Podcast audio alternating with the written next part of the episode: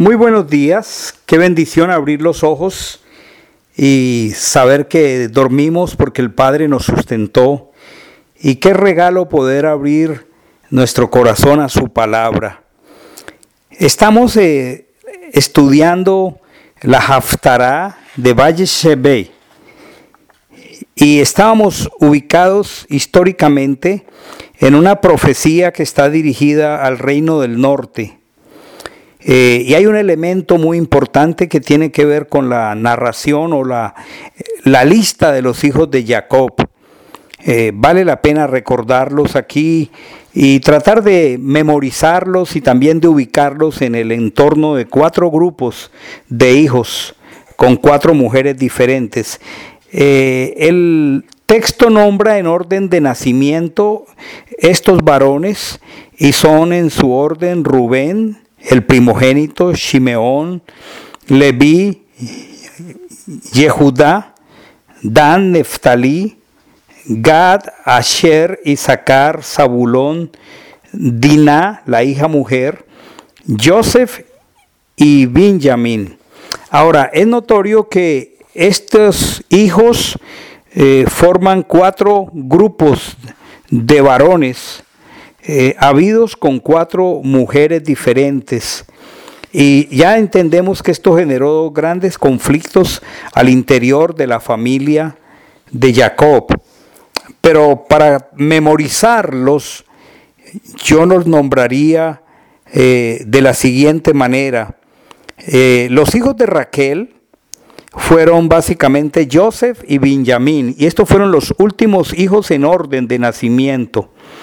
Recordemos que Lea tuvo un grupo de seis hijos, Rubén, Yehudá, Shimeón, Isaacar, Leví, Zabulón.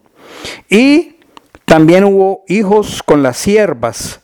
Los hijos de la sierva de Raquel llamada Bilha fueron Dan y Neftalí. Y los hijos de la sierva de Lea, llamada Silpa, fueron Gad y Asher. Y vimos entonces que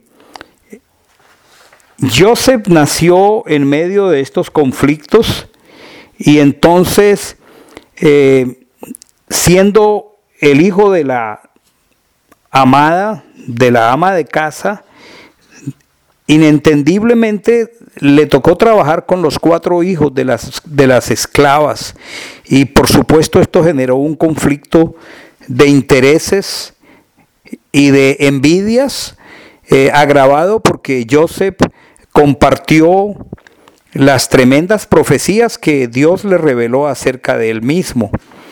Y es interesante que pasados demasiados años, este germen de estos cuatro hijos de estas siervas eh, quedó como un sello identificativo de las tribus del norte, porque precisamente la profecía está enfocada en, en, las, en el reino del norte, eh, con todos los pecados que los hijos de Jacob, estos hijos de las cuatro esclavas, como un sello genético espiritual imprimieron en el reino del norte. Entonces, esta envidia, esta animadversión que le generaban a los cuatro hijos de la esclava los reportes de sus acciones negativas de parte de Joseph, eh, todo este sentimiento de inferioridad, de este trauma, este problema social, esta conmiseración propia, eh, trajo como fruto la amargura, la envidia hacia Joseph. Y por eso había un deseo de, de silenciarlo, de acabar con él.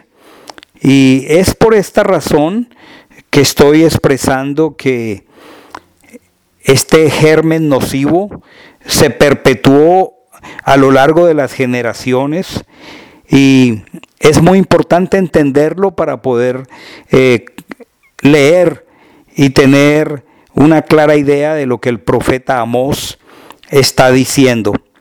Con esto en mente, mañana continuaremos mirando ya la profecía propiamente de Amós, capítulo 2, versículo 6, donde el Señor está hablando y está diciendo que por tres transgresiones de Israel no revocará, sino por la cuarta, dice, porque por plata vendieron al justo y por unas sandalias al necesitado.